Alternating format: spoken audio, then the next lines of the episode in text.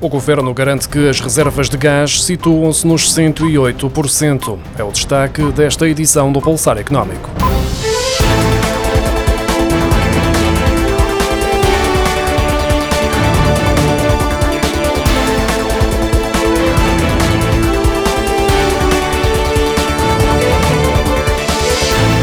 O governo afirma que não há escassez no mercado de gás e garante que as reservas de gás natural em Portugal situam-se nos 108%. Estas garantias foram dadas depois de, na segunda-feira, a Nigéria ter alertado a Galp para uma redução substancial na produção e fornecimento de gás natural liquefeito devido às chuvas e inundações registadas na África Ocidental e Central, que pode pôr em risco o abastecimento em Portugal.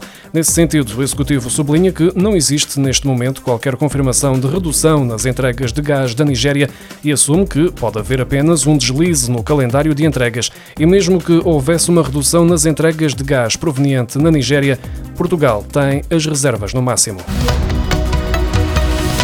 Governo reduziu para metade o orçamento do programa denominado Bilha Solidária. A despesa máxima do Estado com esta medida passou de 4 milhões para 2 milhões de euros, segundo o regulamento publicado esta quarta-feira em Diário da República. O apoio do governo é de 10 euros por botija, no limite de uma botija por mês e por beneficiário. A segunda fase do programa arrancou em setembro e vai prolongar-se até 31 de dezembro ou até o orçamento acabar governo só garante o pagamento de 8 euros por metro quadrado nas obras das escolas mais degradadas, após haver três validações, uma decisão que está a apanhar os autarcas de surpresa. Apenas haverá apoio quando a degradação do edifício for verificada pelo município, pelas comissões de coordenação e desenvolvimento regional e pelo Ministério da Educação. Estas condições constam no projeto de decreto-lei que vai alterar as regras para a descentralização na educação. A Associação Nacional de Municípios esperava que o governo financiasse as 400 651 escolas incluídas no mapeamento acordado entre as autarquias e o Executivo em junho deste ano. Para 54% dos portugueses, a situação social e financeira atual faz com que seja mais difícil agir de forma sustentável, de acordo com um estudo realizado pela Cantari Centromarca, Associação Portuguesa de Empresas de Produtos de Marca. Segundo o estudo, na origem desta dificuldade acrescida estão as preocupações dos consumidores nacionais com o contexto de guerra e de inflação e o regresso ao trabalho presencial, resultando em menores consumos dentro de casa e maior frequência de compra de comida pronta. Ainda assim, os consumidores portugueses estão acima acima da média europeia na procura por carne, peixe, frutas ou vegetais produzidos localmente, uma vez que 46% dos inquiridos em Portugal, 5 pontos percentuais acima da média na Europa, dizem fazer estas escolhas com regularidade como forma de apoiar os produtores locais e de desfrutar de produtos mais saborosos.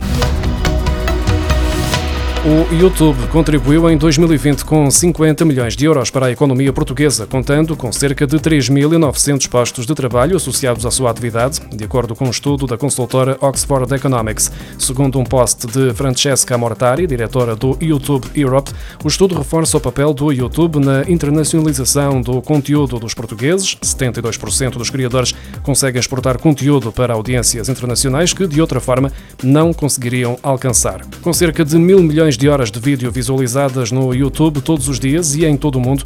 Estas visualizações geram receitas substanciais para os criadores do YouTube e outros negócios que, por sua vez, geram atividade económica e empregos nas suas cadeias de valor e na economia em geral, como é referido na mesma nota, segundo a qual 57% dos criadores portugueses entrevistados dizem que o YouTube lhes proporciona a oportunidade para criar conteúdo e ganhar dinheiro que não poderiam obter nos média tradicionais. Os crimes financeiros e informáticos são as principais ameaças criminosas no mundo, mas também são os crimes que mais vão crescer nos próximos 3 a 5 anos, de acordo com um comunicado divulgado esta quarta-feira pela Interpol. O branqueamento de capitais é considerada a principal ameaça, segundo os resultados de um inquérito às polícias dos 195 países membros. Segundo a Interpol, 67% dos inquiridos consideram o branqueamento de capitais uma ameaça de alto ou muito alto risco. A utilização de sistemas informáticos para realizar chantagem ocupa a segunda posição, uma vez que também é um crime classificado de risco alto ou muito alto por 66% das entidades inquiridas. Este é o crime que esperam que mais aumente nos próximos anos. Ainda mais preocupante para a Interpol é que 62% dos entrevistados antecipam que a exploração sexual e o abuso de crianças através da internet estão em terceiro lugar na lista de ameaças criminais que mais vão aumentar. Conselho Económico e Social defende o reforço das políticas de apoio à família e dos direitos parentais, assim como a melhoria dos salários e do acesso à habitação para aumentar a natalidade em Portugal.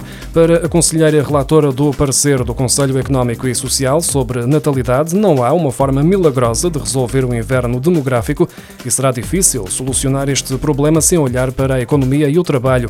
Ana Drago e o presidente do Conselho Económico e Social estiveram esta quarta-feira a ser ouvidos na Comissão de Trabalho, Segurança Social e Inclusão na Assembleia da República, onde apresentaram aos deputados as conclusões do parecer do relatório Natalidade em Portugal, uma questão política, económica e social.